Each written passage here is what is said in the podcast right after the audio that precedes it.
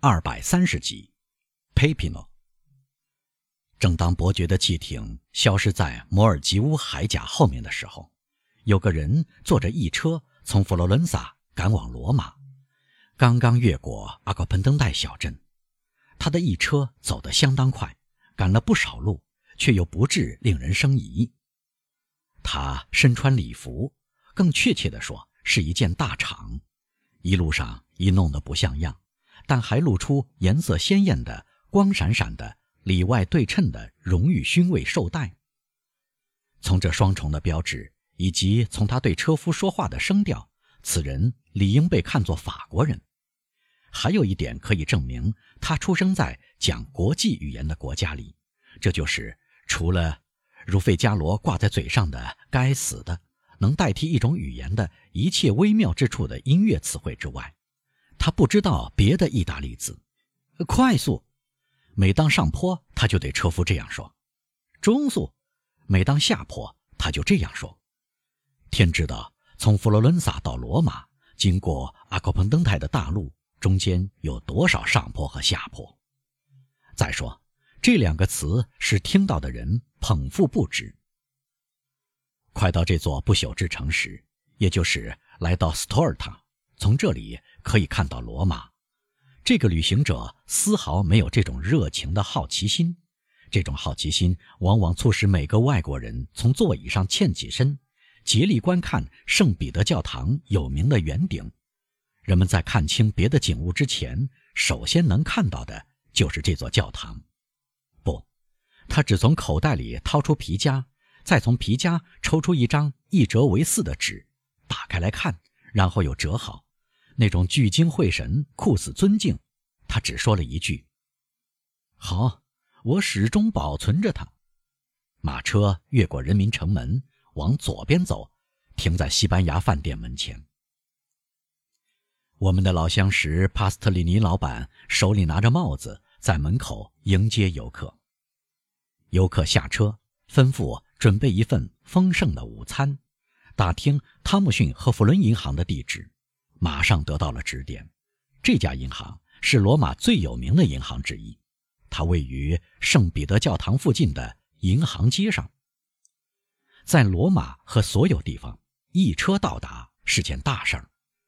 十个马里乌斯和格拉库斯的年轻后裔赤脚露肘，一只手按着腰部，另一只手优雅地弯到头上，望着游客、一车和马。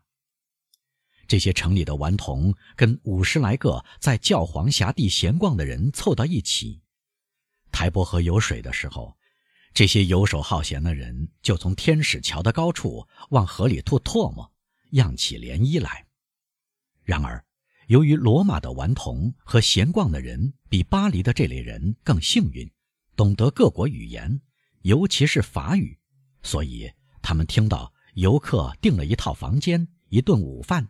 又打听了汤姆逊和弗伦银行的地址。结果，当新来者同必不可缺的向导一起走出饭店时，有个人从这群好奇的人当中走出来，而游客没有注意到，他的向导也好像没有注意到。此人跟在外国人后面，离得很近，就像巴黎的警探那样灵活。法国人急匆匆地要去拜访汤姆逊和弗伦银行。来不及等套好车，马车可在半路上赶上接他，或在银行门口等待他。马车没赶到，他们便到达了。法国人进去了，让向导留在后见室。向导马上跟两三个没有产业，更确切地说，样样都干的工业家聊起来。这些人常待在罗马的银行家、教堂、废墟、博物馆或剧院的门口。那个从好奇的人群中走出来的人，跟法国人同时进了门。法国人在办公室的营业窗口拉了拉铃，走进第一个房间，跟随着他的影子也这样做。汤姆逊和弗伦先生在吗？外国人问。在一个亲信职员第一办公室庄重的看守人的示意下，有个仆役站了起来。我怎么通报？仆役问，准备向外国人迎上前去。坦格拉尔男爵先生，游客回答：“来吧。”仆役回答：“一扇门打开了，仆役和男爵走了进去。跟在坦格拉尔身后的人坐在等候的长凳上。顾源继续写了五分钟左右，在这五分钟里，那个坐下的人静若寒蝉，纹丝不动。然后，顾源的笔不再在纸上沙沙作响，他抬起头，仔细地环顾四周，确信只有两个人。哈哈，他说：“你来了，佩皮诺。”“是的。”那一位简洁地回答。你在这个胖子身上嗅到了什么好东西？这家伙一无可取，我们事先得到通知。你知道他来这里是干什么的喽？你这个爱管闲事儿的人。当然，他来取钱，不过还要知道取什么钱。待会儿会告诉你的朋友。很好，不过别像那天一样给我假情报。这是什么话？你指的是谁？是指那天从这里拿走三千埃居的英国人吗？不，那个人确实有三千埃居，而且我们找到了这笔钱。我指的是那个俄国亲王。怎么样？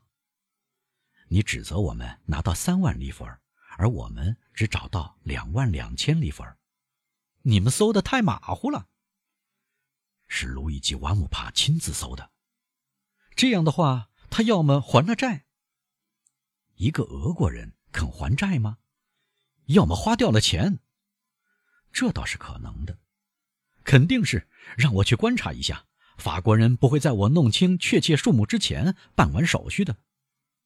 佩皮诺点点头，从口袋里掏出一串念珠，开始小声的祈祷。而顾源消失在仆役和男爵进去的那扇门后。约摸十分钟后。顾源神采焕发的又出现了，怎么样？佩皮诺问他的朋友。当心，当心！顾源说：“是个整数，五六百万是吗？”“是的。”“你知道数目？”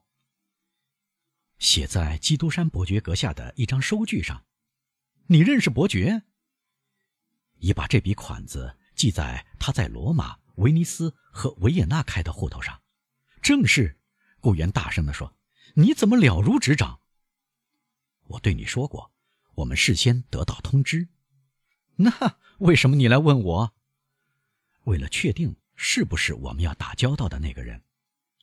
确实是他，五百万，一笔可观的数目。哼，是吗，佩皮诺？是的。我们永远不会那么有钱呐。